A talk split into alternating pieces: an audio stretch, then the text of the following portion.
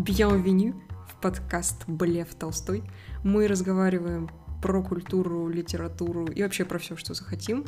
Меня зовут Диана, я журналист, пока что в поисках работы, но надеюсь, что ненадолго. Привет, меня зовут Катя, я не в поисках работы, Сегодня мы будем говорить про книгу Салли Руни «Нормальные люди». Сразу предупреждаем, мы будем говорить только про книгу, а не про сериал, потому что ни я, ни Диана не удосужились его посмотреть, потому что мы ленивые. Ну, и, или по какой-то другой причине, я не знаю. Я не посмотрела, потому что мне не хотелось. Вы узнаете, почему мы не смотрели в ходе этого подкаста. Я думаю, вам будет понятно, почему мы не смотрели.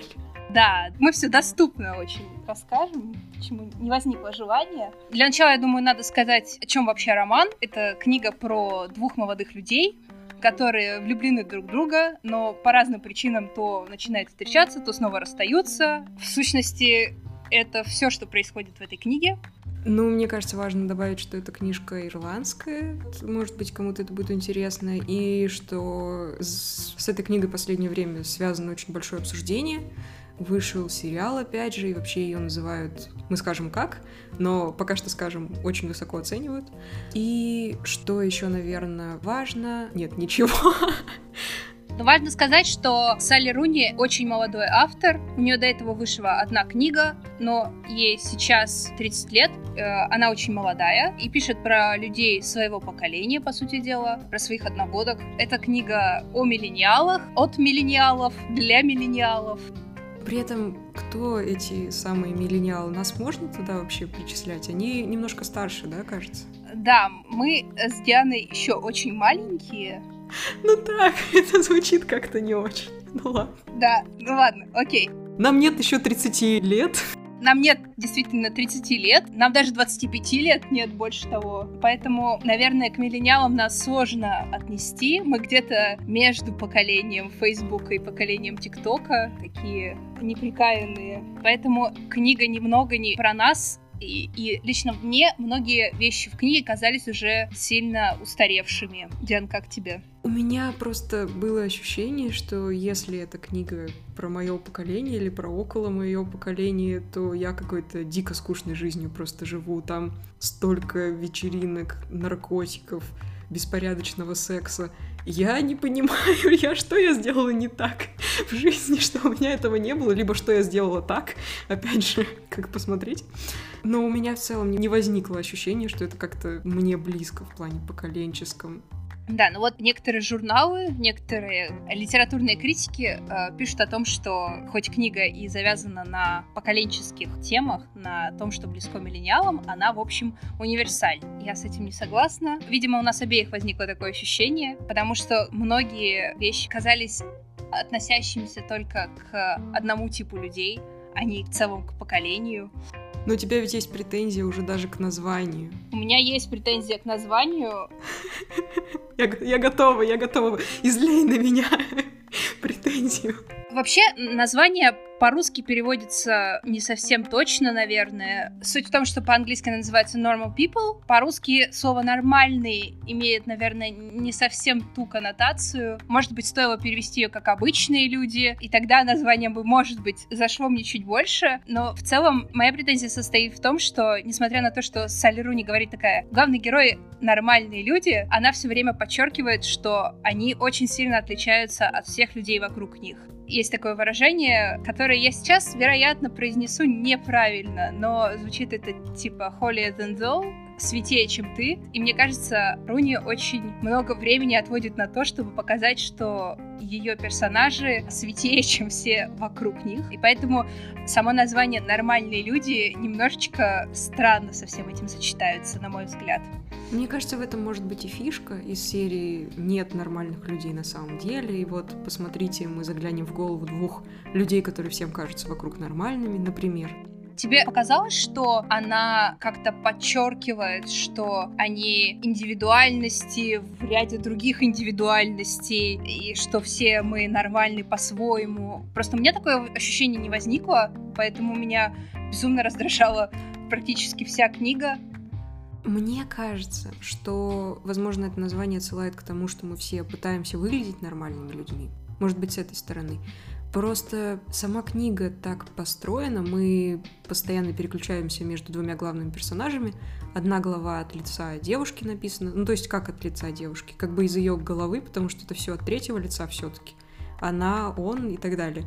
И сначала главы от нее, например, потом главы от него. И вот они чередуются. При этом это не главы про одно и то же время. Время постоянно скачет. Начинается с их школы, потом мы пропускаем месяцы. Ну, иногда, конечно, меньше, недели там. Иногда есть одна глава, в которой пропущено несколько минут. Вот. И события сменяют друг друга, и их перспективы сменяют друг друга. И из-за этого построения, мне кажется, мы должны хоть как-то почувствовать особенность персонажей. Просто если они будут будут настолько обычными, настолько нормальными, об этом будет не очень интересно читать. Просто сам уровень приближения, он, мне кажется, настраивает на то, что они какие-то все-таки особенные люди, отличающиеся чем-то. Может быть, вот так. А вот как тебе показалось, они особенные сами по себе или они особенные просто потому, что автор назвала их особенными? Я объясню, почему я спрашиваю. Просто, мне кажется, сейчас в мире наметилась такая тенденция, скажем так, в медиа, что многие вещи не показываются в фильме или в книге или где угодно, в клипе, а просто называются. Ну, например, кто-то говорит, что вот этот персонаж благородный, но персонаж при этом ничего благородного не, не совершает. Мы просто знаем, что он благородный, потому что нам сказали открытым текстом, что он благородный. И вот пока я читала «Нормальных людей», у меня все время создавалось впечатление, что Салли Руни просто говорит нам, что персонажи умные, уникальные, что Марианна читает после школы про Сирию, они обсуждают дело Сноудена и такие вот вставки типа джентльменский набор хипстера, у меня создало впечатление, что она очень хочет показать, что они э, такие классные и отличаются от всех остальных, но делает она это не совсем правильно. Не забудь еще про марксизм. А, да, марксизм. Я, прочита... я прочитала, что она сама марксистка, то есть в этом дело. Может быть, марксизм ей лучше всего удался, на, на, ну, как бы вот если сравнивать со всем остальным, мне кажется, это лучше всего зашло, потому что она сама в теме, видимо, сечет. А, так что есть инсайт у нее. Марксизм вообще в последнее время чересчур хорошо заходит, я бы так сказала. У меня ощущение, что я постепенно тоже марксистом становлюсь я не знаю, становлюсь я марксистом, но it's rich, да, сто процентов. Возвращаясь к теме, мне кажется, что это правда. Мы вообще не знаем, кто эти люди. В этом большая проблема. Поэтому мы не можем сказать, они особенные, не особенные, почему они тем или иным увлекаются. И, например, мне вообще не очень понятно, что Коннелл много читал. Он учится на филфаке, условно говоря, там занимается литературой, но да. мы не понимаем, на каких авторов он опирается, например, что ему нравится читать что он прочел, какие у него там возникли по поводу этого реакции. Мы просто видим, да, он сидел в библиотеке, чем он там занимался, может быть, спал. Это не, непонятно. Там есть еще очень э, интересный момент, на мой взгляд, когда, наверное, один из немногих эпизодов, когда он реально вспоминает, что что-то читал, он это делает в связи с тем, что думает, что с какими-то девушками он не сможет поговорить про этого автора они недостаточно хороши для такого начитанного парня, как я. Это единственный момент, где это упоминается. Есть еще момент, где эта конкретика появляется, там, где он сравнивает литературу и секс. А, да. Я бы сказала, что только они не сравнивают с сексом. Деньги сравниваются с сексом. Ну, то есть не то, что сравниваются, а деньги — источник секса, деньги как секс, литература — источник секса, литература как секс, отношения любовные, дружеские, все отношения — это как секс. И это, я не знаю, слишком много секса на эту очень крохотную книгу, по-моему. Вот, вот это вот, кстати, тоже большая претензия. Там реально очень-очень много секса, при том, что она, сколько страниц, 250, наверное, я просто читала на Еридере, поэтому точно не знаю, но она крохотная, и там очень много постельных сцен. В этом нет ничего плохого, но иногда кажется, что они просто добавлены ни зачем. Просто чтобы были. Моя претензия в том, что это просто никакущие люди. ну, в смысле, да, реально, нам называют, чем они увлекаются. Мы вроде как, вроде как знаем об этом, но, опять же, непонятно. И вот эти вопросы про Сирию, например. Можно, пожалуйста, в это углубиться? Ну, например, там, не знаю, она смотрела новости о том, что там что-то такое происходит, она видела, я не знаю, военные какие-то... Мне почему-то хочется сказать корабли, я знаю, что точно не корабли, ну, короче, военные... Ребята, да. Ребята, военные дирижабли она видела там. Мы не знаем, потому что нам не написали. Может быть, военные дирижабли, как бы вот... Может быть, это стимпанк вселенная, а мы просто не в курсе, потому что нету никакой экспозиции вообще. Да. Наверное, экспозиция это не совсем то, что я имела в виду. Просто роман как будто происходит в вакууме полном. Они там сначала в Ирландии, потом в Италии, потом еще там он в Вену заезжает или куда-то. И при этом а, у меня не возникло никакого ощущения, что это действие происходит в Ирландии, что действие происходит в Италии. Я вообще сначала не поняла, что они в Италии. Я думала, он вернулся в Ирландию. А Ирландия и Италия, по-моему, очень сильно отличаются по колориту. И мне кажется, большая проблема романа в том, что он очень сильно сосредоточен на отношениях этих двух людей, Конова и Марианны в смысле, а вокруг как будто ничего нету. Ну, то есть они как-то участвуют там в политической жизни, но тоже очень мимоходом, это буквально в нескольких предложениях и ни, ни на ком особо не сказывается. На них не влияют практически какие-то их другие отношения. На них не влияют ну, даже Сирия. Вот, например, если бы она написала, Марианна была очень встревожена событиями в Сирии. Ну, не так буквально, но вы меня поняли. То есть это было лучше, чем просто написать, что она читала после школы новости про Сирию. Ну и чё, читала на новости про Сирию. Хорошо, дальше что? Согласна. И вообще, мне кажется, большая проблема, точнее, нет, не так. Я бы определила, в чем фишка, скажем так, этого романа, почему он такой супер популярный, несмотря на то, что вот он происходит в вакууме, персонажи не такие, чтобы ты им сочувствовал. С персонажами вообще очень сложно, как мне кажется, проводить время в течение книги. Это не очень приятно. Мне кажется, почему эта книга всем так нравится, потому что она книга чувств она написана так, чтобы ты испытывал какие-то ощущения, ты кайфовал от этих ощущений. Не от, в общем-то, самого текста, не от персонажей, не от этой, условно говоря, вселенной, да, просто от своих чувств. И в этом смысле она может быть, сейчас люди, у вас взорвется мозг, но мне кажется, что нормальные люди — это перерождение сумерек и перерождение 50 оттенков серого. Просто, да. это, просто это хорошая литература одновременно. Ну, в смысле, хорошо написанная литература. Актуальная литература. Это в целом такой стандартный любовный роман. Просто за счет того, что там поднимаются темы, которые в стандартных любовных романах, типа тех же «Сумерек», не поднимаются. Ну, то есть абьюз, э, депрессии. Просто за счет этого оно как бы выглядит, будто это не обычный любовный роман. Такой, то, что называется дамским романом. Но это, по-моему, немножечко просто маски... Ну, не то, что маскировка, просто суть его от этого не меняется. Но даже в плане любовности этого любовного романа там все провисло, как мне кажется, потому что нам постоянно пишут, вот, они так замечательно просто общались друг с другом, они только друг с другом могли быть собой, но при этом мы понимаем, что у людей с коммуникацией все-то на самом деле плохо, они расстаются в один из моментов книги. Кстати, предупреждаю всех, тут будет и про концовку тоже, так что... Спойлер, мы спойлерим просто на прополую, потому что... Почему нет? Ну вот, да, почему нет? И они расстаются просто по совершенно пустяковому поводу, потому что Коннелл не сказал Марианне, что он не сможет жить в том месте, где он живет до этого, и не смог как бы попроситься к ней пожить на лето. И это все. После этого они расстаются. Вы представляете, это люди, у которых, значит, такая замечательная коммуникация, они просто понимают друг друга, ну, с первого слова, с половины слова. И где, где в этом замечательные любовные отношения, я не вижу.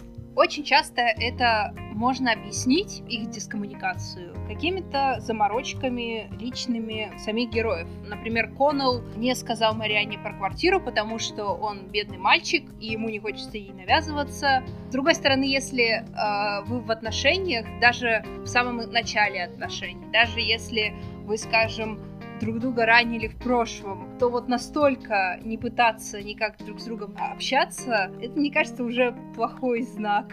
Честно, я просто не вижу какой-то сверхъестественной не то что сверхъестественной, в принципе, любви как таковой, там, я не могу сказать, что ее нет.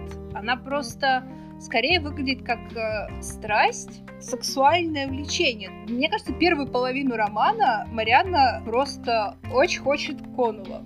Там это неоднократно прямо прямым текстом написано. Я не придумываю это, она очень много упоминает его физически привлекательные качества. Это, кстати, такой типа твист на стандартные любовные романы, где обычно все наоборот, где обычно мужики такие, типа, вау, она такая просто ход. Тут все наоборот, да. Внутри романа она не очень симпатичная. Или она симпатичная, но ей кажется, что она не симпатичная. Это можно по-разному интерпретировать.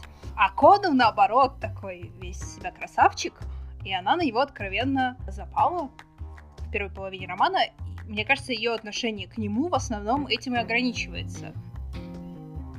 У меня тут, кстати, есть прям целых два поинта в тему того, что это прямо «Сумерки» и прямо «50 оттенков серого». Почему прямо «Сумерки»? Я недавно читала маленькую статью Анастасии Завозовой на тему того, что выходит вот продолжение «Сумерек», и ага. там она писала, что... Это, кстати, не продолжение, это, ну, да. это пересказ первой части с точки зрения Эдварда. Я очень жду, я просто очень жду. Я начинала ее читать, когда «Сумерки» еще только выходили, когда там первые 12 глав слили. А я очень хочу это читать. Это просто будет книга года у меня.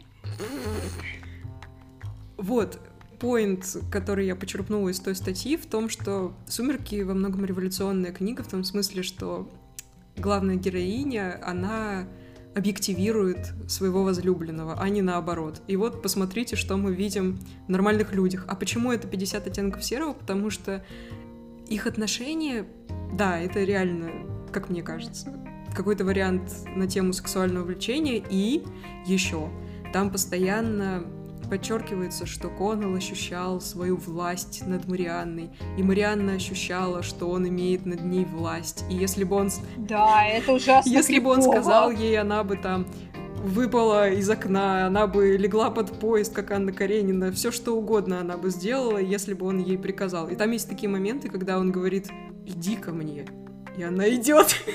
То есть и она идет. Ну ладно, господи, иди ко мне, она идет, это еще окей, но в конце романа все сводится к тому, что сама Марианна думает про себя, они сделали для друг друга очень много хорошего, говорит она. У меня вопрос. Во-первых, что именно? Там есть моменты, типа, что она предложила ему поступить в Тринити колледж. Окей, но это мог быть кто угодно. Не обязательно это должна делать девушка, с которой ты спишь в тайне от всех остальных.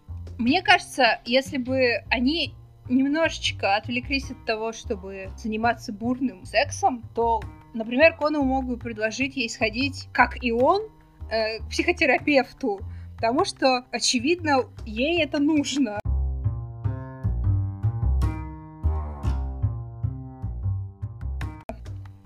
Концовка вообще, как по мне, так отвратительная. Почему? Нам подают ее как обнадеживающую, как, значит, позитивную. А в чем она состоит? Коннелл получает приглашение уехать в Америку и там доучиваться, литературное мастерство свое развивать, ла-ла. А Марианна в это время, ну, она там как-то вяло продолжает учебу на своей политологии, работает, внимание, секретаршей у какого-то очень странного чувака, о котором мы знаем только, что он много курит. И нам подается это как «Вау, это момент самого большого душевного подъема. Их отношения никогда не были на такой высоте». Он ее, по сути дела, оставляет. Ну, то есть, поймите меня правильно, дорогие зрители, читатели и слушатели, да. Да, Диана знает много об этом. Поймите меня правильно. Я говорю о том, что она не должна была оставаться одна это человек в не самой лучшей жизненной ситуации. У нее нет друзей, ее подруга непонятно где, она не то чтобы вмешивается в ее жизнь. Вмешивается, я имею в виду, в хорошем смысле, не помогает. У нее плохие отношения с семьей, она на непонятной вот этой работе, то есть у нее нет вообще поддержки, а он уезжает и нам говорят, да, это отлично, они сделали друг для друга столько всего, а при этом он, например, ходил к психологу, он прорабатывал там свои травмы, проблемы, она нет. И это человек, который, очевидно, страдает нарушением пищевого как это, пищевого свойства. Поведение. Да, нарушение пищевого поведения, спасибо. И мы не знаем вообще, вылечилась она от этого или нет. В какой-то момент в книге она ест за день кусочек пирожка. Это явно нездоровое поведение. Мы не знаем вообще, как у нее с этим все прошло, не прошло и так далее. У нее не складываются отношения с окружающими нормальные. Она не делает правильных выборов в этом отношении в жизни. И вот этот человек ее покидает, а мы должны радоваться. Почему? Мне ее так просто жаль. Это безумно, безумно ужасный момент, и мне кажется, она там свихнется просто без него.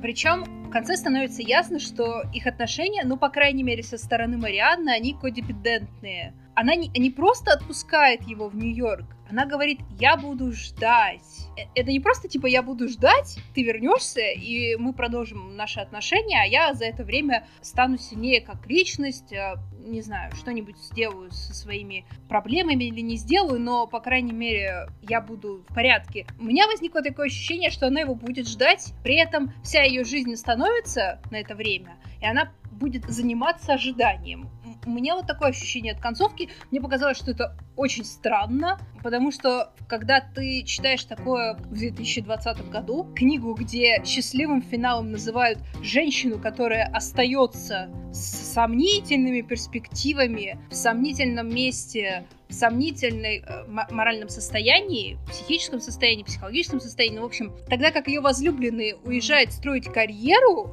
что это, викторианский роман или что? Почему у нас такой финал? Я понимаю, что Салли Руни не стремится к тому, чтобы дать нам хэппи-энд или что-то в этом духе, но очень многие читатели, очень многие критики и вообще очень много кто посчитал это хорошей концовкой. Она, в принципе, так читается по композиции, потому как Руни об этом пишет. А получается, что для современной книги это поразительно несовременный, несовременный исход. Главное, ему это вообще не так сильно нужно, как ей, потому что вот он писатель, да, мы не знаем вообще, что он пишет о чем, там нет кусочков текста, допустим. И это, опять же, к тому, что личность героев не очень раскрыта, но он с ней этим не делится. И это уже такой звоночек к тому, что человек своим сокровенным, своим творчеством не может поделиться со своим любимым. Это что означает? У них что отношения такие странные, я не понимаю. По поводу счастья, мне кажется, автор никакого никому счастья, как мне кажется, не принес, потому что каждую новую главу я ждала прямо как пинка.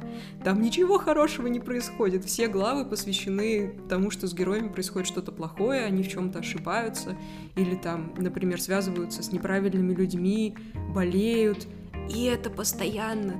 Если есть какие-то маленькие просветы, то они внутри этого ужаса, и они не главное место занимают. Поэтому этот конец тоже, в принципе, можно прочитать как одну из этих глав про боль, про ошибки, про то, как им нехорошо. Конечно, сейчас в мир постмодернизма можно в целом писать как угодно можно воспринимать, например, этот роман как эпизод из жизни без начала и без конца, но проблема в том, что при том, что тут у персонажей все становится и хуже, и хуже, и хуже, и хуже, и хуже, и хуже, и хуже, и хуже, и хуже, и хуже, тут нет никакого катарсиса. Это все ни к чему не приводит, они никак со своими проблемами не разбираются. Суть в том, что когда сюжет к чему-то идет, даже если он идет к чему-то плохому, это лучше, чем сюжет, который просто дрейфует и в конечном счете не, не просто ничем не заканчивается. Есть открытые концовки, которых тоже, по сути дела, нету какого-то логического завершения. Но оно, в принципе, к какому-то выводу не приходит сама и читателя не подталкивает. Но это не единственная проблема, потому что я знаю, что тебя оформление диалогов напрягало всю дорогу. В романе, если что, нету оформления прямой речи. Я понимаю, что Возможно, у автора была какая-то цель, когда она таким образом решила написать роман. Честно говоря, я не уверена, что я эту цель обнаружила, заметила, но могу точно сказать, что это очень усложняет чтение, на это очень обращаешь внимание. И у меня возникло ощущение, что это очень претенциозно. Я много читаю фанфикшена, out. И в фанфикшене такое, такой прием часто используют э, авторы, которые хотят остроты добавить своему тексту, показать, что они классные авторы, что они могут придумывать какие-то приемы не только на фабульном уровне, но и на уровне стилистических решений. Я этот прием не оформление диалогов видела миллионы раз, и как только я открыла этот роман и прочитала первую страницу, поняла, что я прочитала диалог, в котором нету тире, ничего нету.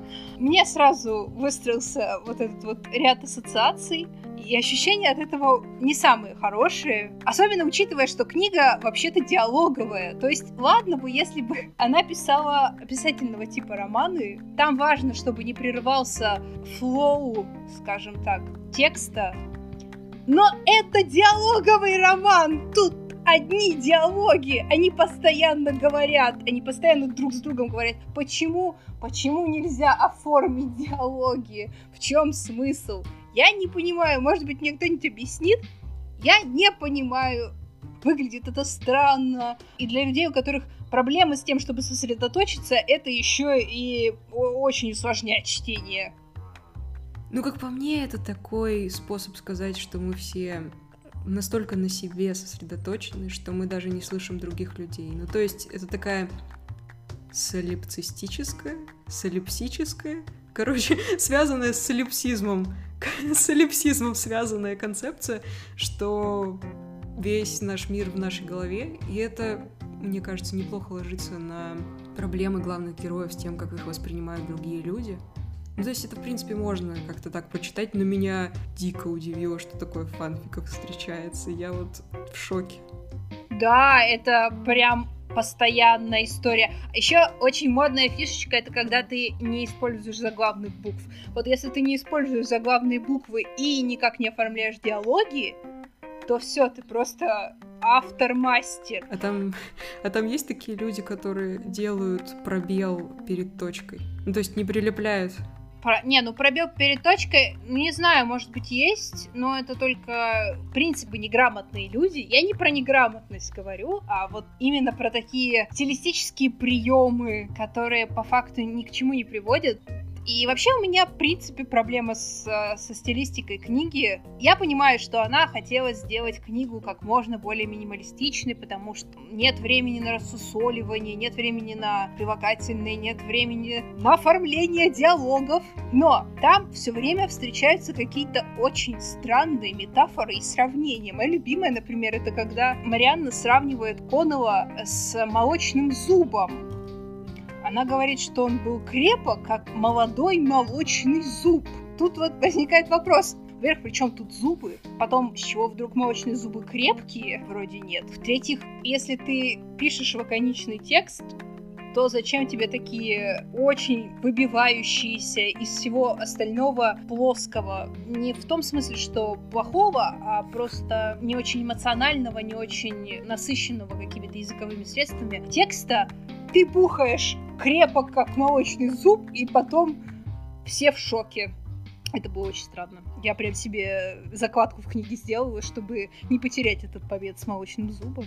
Ты просто не понимаешь, это новый фетиш. Просто молочные зубы, они суперсексуальные, знаешь. Я не знаю, Вау. каким образом... Так, стоп. Это была плохая фраза. Это была плохая фраза. Ребята, я не хотела ничего плохого сказать. Я... Диана неожиданно призналась, что Нет, э, ни в чем не... зубы. Я ни в чем не признавалась. Я пытаюсь понять логику автора спокойно. Нет, э, хорошо, ребята, давайте так. Взрослые зубы, вот такие выросшие уже нормальные взрослые 18 э, плюс зубы, они вот... С кариесом. Нет, без кариеса, пожалуйста. Без кариеса зубы, но они, они могут в ком-то такое вдохновение вызывать, знаете, ну, сила, мощь, кости, там все дела. Ладно, все не туда зашло. Забудьте все, что я сказал. Если что, Диана не признавалась в какой-то симпатии к молодым зубам. Только к взрослым зубам, только к взрослым зубам я признавалась симпатии. Только одного конкретного человека вообще. Вау. Все. Да. Остальные зубы, пожалуйста, мне не присылайте в директ. Мне не надо фотки ваших зубов. Нет, все.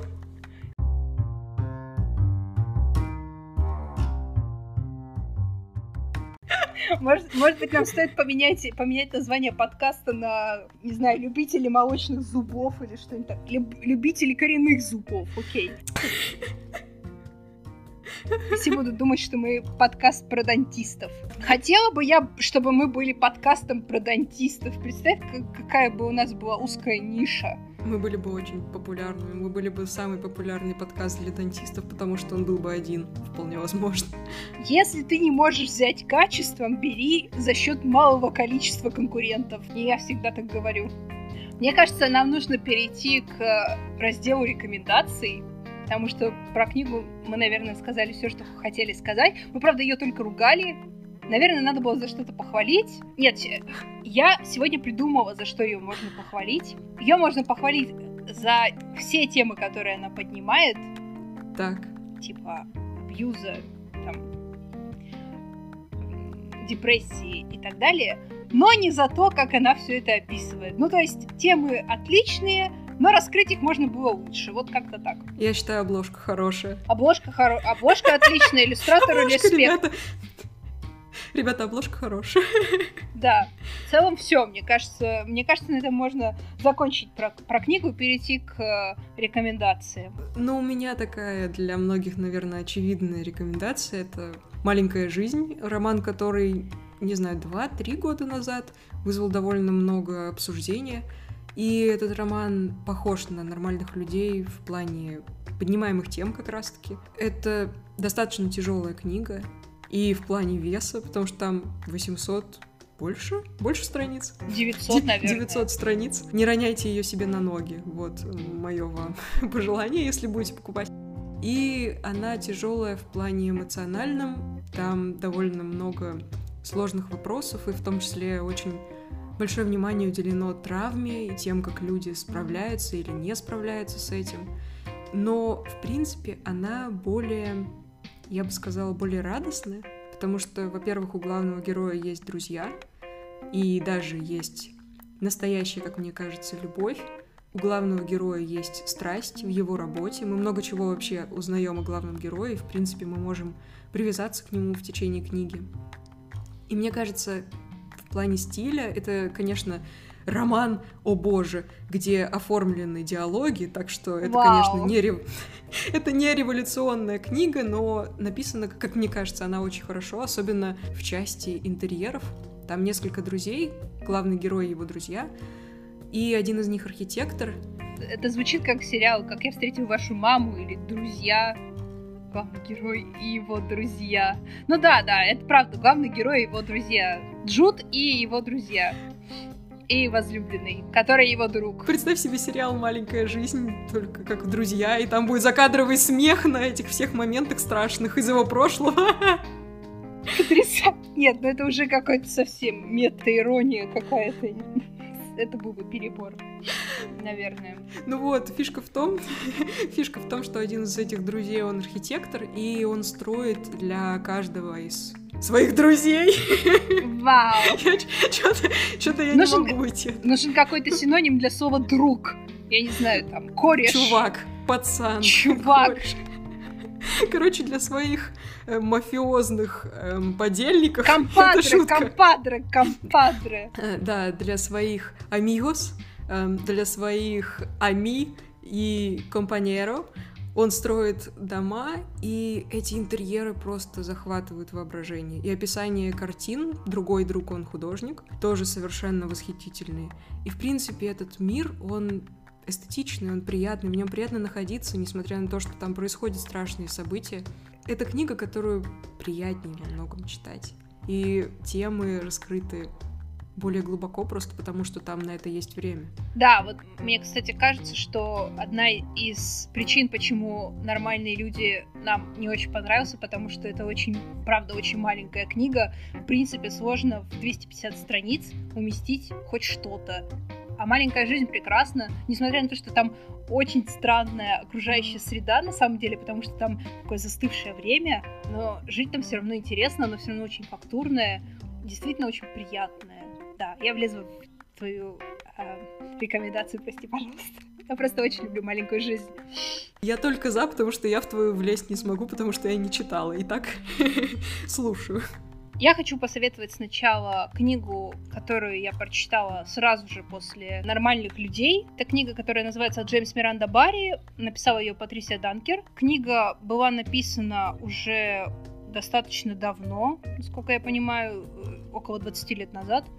Но у нас она вышла буквально в прошлом году, в декабре. И это книга, которая совершенно на самом деле не похожа на нормальных людей в, э, ни в плане стиля, ни в плане персонажей, потому что это, по сути дела, биография, но художественная. Там очень много э, того, что э, Патрисия Данкер придумала.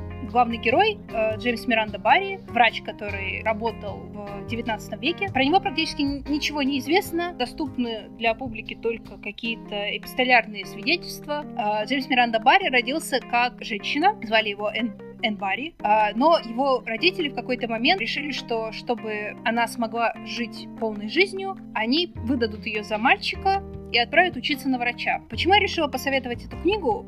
В самом начале «Нормальных людей» нам говорят о том, что оба героя чувствуют себя отчужденными от всех остальных э, людей. Джеймс Миранда Барри чувствует то же самое на протяжении всего романа, э, но причина у него, понятное дело, другая. Он не может не то чтобы найти себе место в обществе, он нашел себе место в обществе, но он не может завязывать какие-то очень близкие отношения с другими людьми просто потому, что иначе они раскроют его секрет, что будет означать для него конец карьеры, которую он очень любит. Это прекрасный роман, он очень фактурный, там действие происходит в четырех странах. В Англии, в Греции, на Ямайке и на и в не Венесуэле, наверное, Пуэрто-Рико. И все эти места показаны так, что ты понимаешь, где ты находишься в этот момент.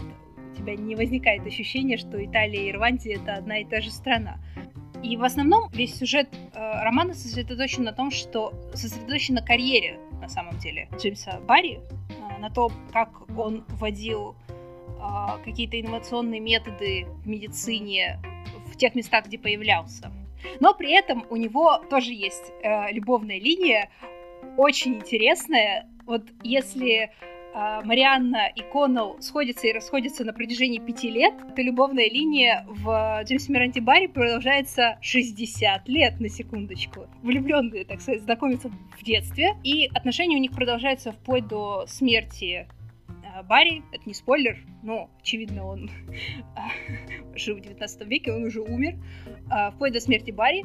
Причем его возлюбленная очень специфическая дама, она просто прекрасна, но при этом она мошенница, авантюристка, скажем так. Но при этом как раз их отношения полны понимания, э, несмотря на то, что они очень длинные периоды времени не видятся, и они действительно поддерживают друг друга. Это во многом двигает их жизнь вперед. То есть это роман на основе... Это было очень длинно. Все нормально. Это роман на основе реальных событий, получается? Да, но так как там практически, ну вот кроме чисто хронологии того, что там сначала он учился в Эдинбурге, потом переехал в Кейптаун, потом, ну, в таком духе, там практически ничего не известно, есть только письма его к каким-то людям. Поэтому я так понимаю, что автор в целом больше, большей частью придумывала, конечно, то, что, о чем писала, а не восстанавливала какие-то реальные биографические данные, потому что их очень мало действительно. Вот.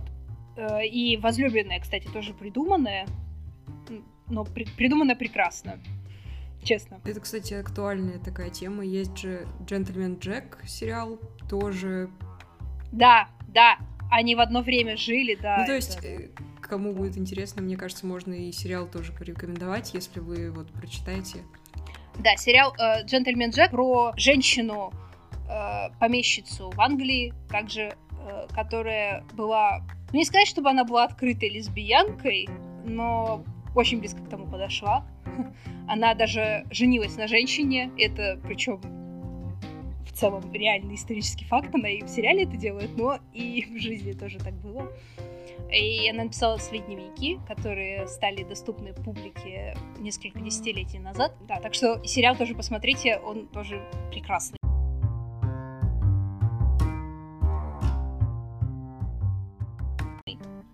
Моя вторая рекомендация будет, наверное, странноватая. Она усиливается ее странность усиливается тем, что эту книгу я читала очень давно. Это книжка 2008 года, называется «Одиночество простых чисел», автор Паоло Джордана.